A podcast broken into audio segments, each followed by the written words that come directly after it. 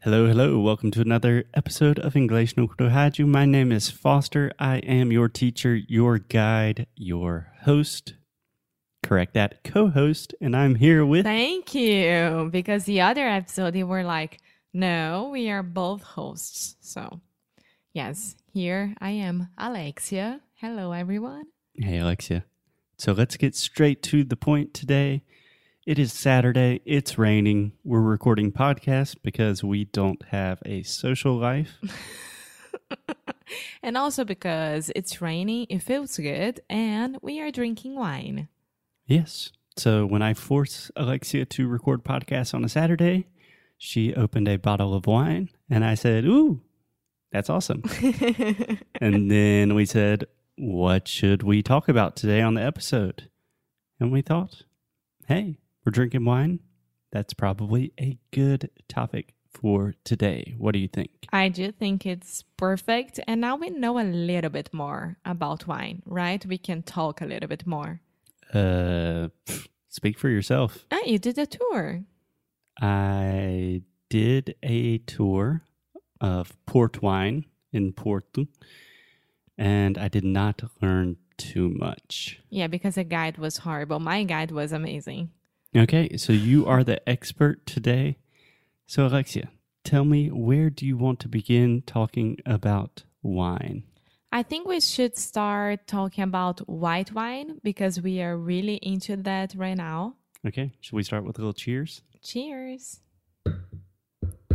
That's just us hitting the wine against the table. That's disgusting, amor.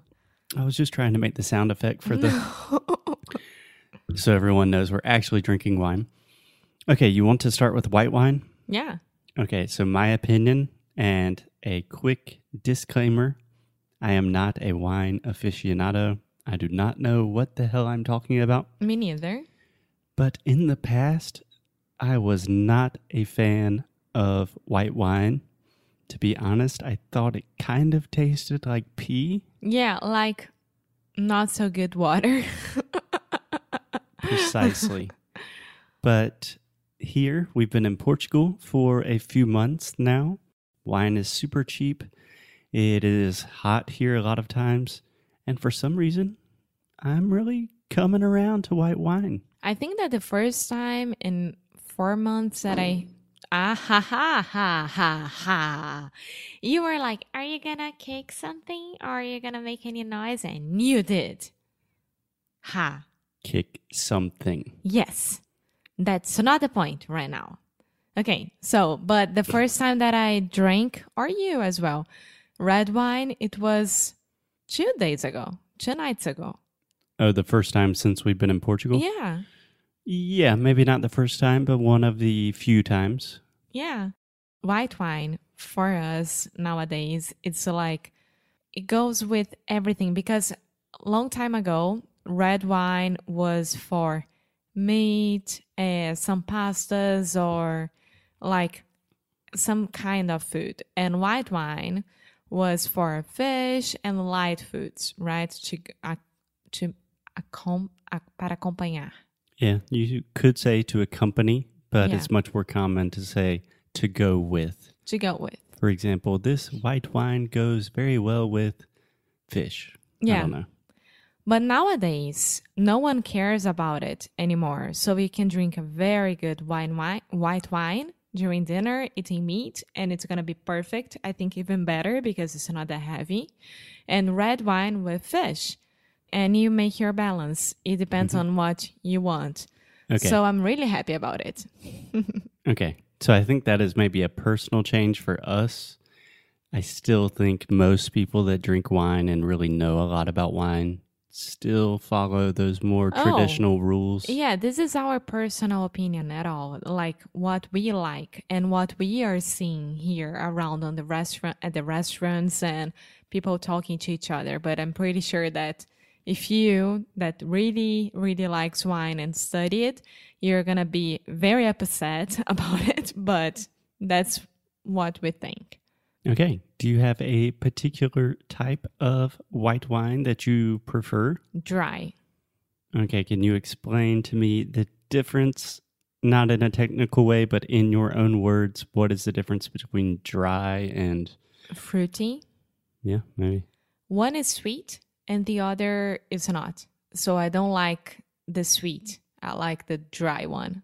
okay. So dry in your mind is not sweet. Yeah, exactly. I don't know if that's correct or not, but I agree. I like the ones that are not super super fruity. Yeah.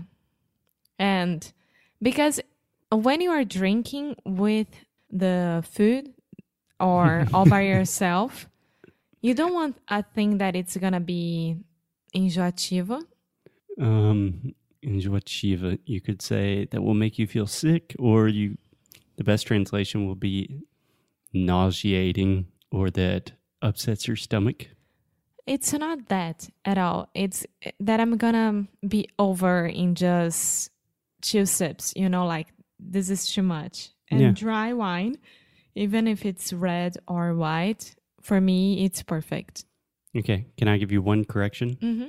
You said even if you are eating with the food or all by yourself, Ah, or with drinking food. with the food. So in this case, you could just say drinking with food. We don't say the food. And also, you said or all by yourself. So all by yourself remain, means that you are drinking alone, right? Mhm. All by itself Mm. means you are drinking the wine without food. Okay. So you could do both things at the same time drinking a bottle of wine at home alone, all by yourself. But I think that's a different thing. Yeah, yeah. Okay, so white wine, we are fans and we don't have anything super um, deep or profound to say about it. no, but we can say about our discovery about the white wine that we've been buying a lot and we love it and it's really cheap and you can find anywhere in any supermarket here. All right. Huh? Yeah, sure, go for it. What did you say? All right. Okay. Which is Planalto. Planalto is very, very good. And you can find it anywhere for four euros, maybe 350 if it's on promotion, If it's on sale. if it's on sale. And it is so good. I wish I could send a whole like box to your dad because he's gonna love it so much as well. Yeah, I'm going to look for it when I go to the States. yeah. Okay, white wine, check. We also have red wine, which in the past I think I knew more about. But Alexia, do you like red wine? I do like red wine, of course. Okay, so let's imagine you are going into a restaurant and you want red wine, and a waiter says, Hello, ma'am. What would you like to drink? How would you ask for that? I would like a red wine, please. And then he's gonna say, okay, which type and the price, most of times as well. Okay, so a lot of corrections. Let's take it step by step. First, Alexia, a mistake that you were making a lot recently, most of the time. Oh my god! Most of the time. Say it with me. Ah, Most of the time. not most of the times, most of the time. Yeah, Most you of say the time. most of times. Yeah, most of the time, most of the time, One more time. Most of the time. most of the time, Most of the time. most of the time. There we go. Okay. Also, you said I would like a red wine, I believe. I would like ri- red wine. I don't think, I, well, I didn't mean to. Maybe I, I said it, but I would like red wine. I know that it, we don't put A. Mm-hmm. But normally you will specify even more and say, I would like a glass of red wine. Or Oh, yeah. if Uh, you're talking about the table, say, we would like a bottle of red wine. yeah. I would, for me, it's always a glass of wine. hmm yeah. So from the beginning, when the waiter comes and he asks, like, excuse me, man, what would you like to drink? I would say, I would like wine, a a glass of wine. And then he would ask, white or red? And then I would say, usually white, but now we are talking about red. So, Okay. Yeah. Yeah. My point was, I hear you and a lot of our students saying, uh, I am just going to go home and have some wines or something like that. And Some it- wines. yeah. And in English, we almost always say a glass of wine or a Mhm. bottle of wine. We specify it a little bit more. Okay. okay. And the two most famous types of red wine, do you know what they are? Yes, I know. Okay. Ah, Tell me. okay. Uh, Pinot Noir Okay. in English would be Pinot Noir, I think. Basically, yeah. If you are, I don't know, perhaps in a city and a little bit more metropolitan, well educated, perhaps you might say something like, ah, I would like a Pinot Noir. But and then you put A because you're specifying it. yes, Okay. yes. But most people say, for example, my mom says, oh, I would love a Pinot. Yeah, Pinot. Yeah. Pinot Noir. Yeah. Yeah. Just give it your best gringo accent possible. And the other one would be Cabernet Sauvignon. Mm hmm. I think that the last one was wrong the way that I said in, in French, but who cares? We are here talking, speaking in English. And in English, normally I would just say Cabernet. Yeah, Cabernet. Yeah. So we recorded an but how epis- would you say Sauvignon? Sauvignon.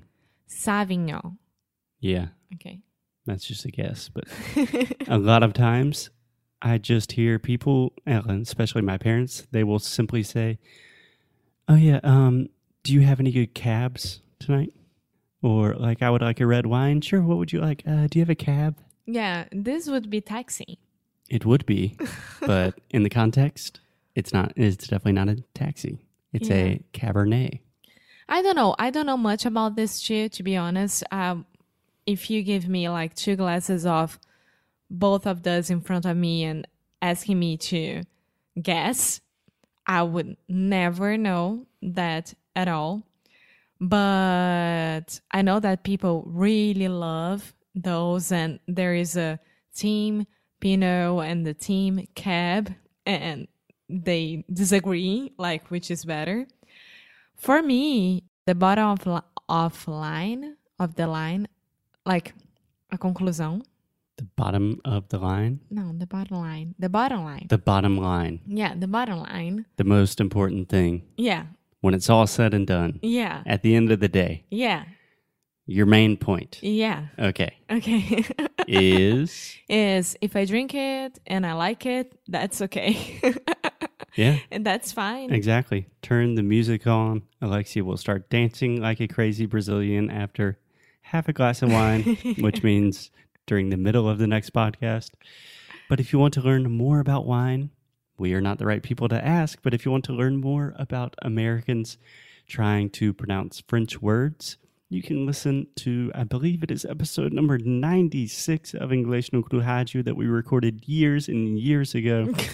Goodness gracious, Foster is so impressive with his memory. Good, goodness gracious. Goodness gracious, great balls of fire. That's what my grandma always used to say. I still don't know what it means.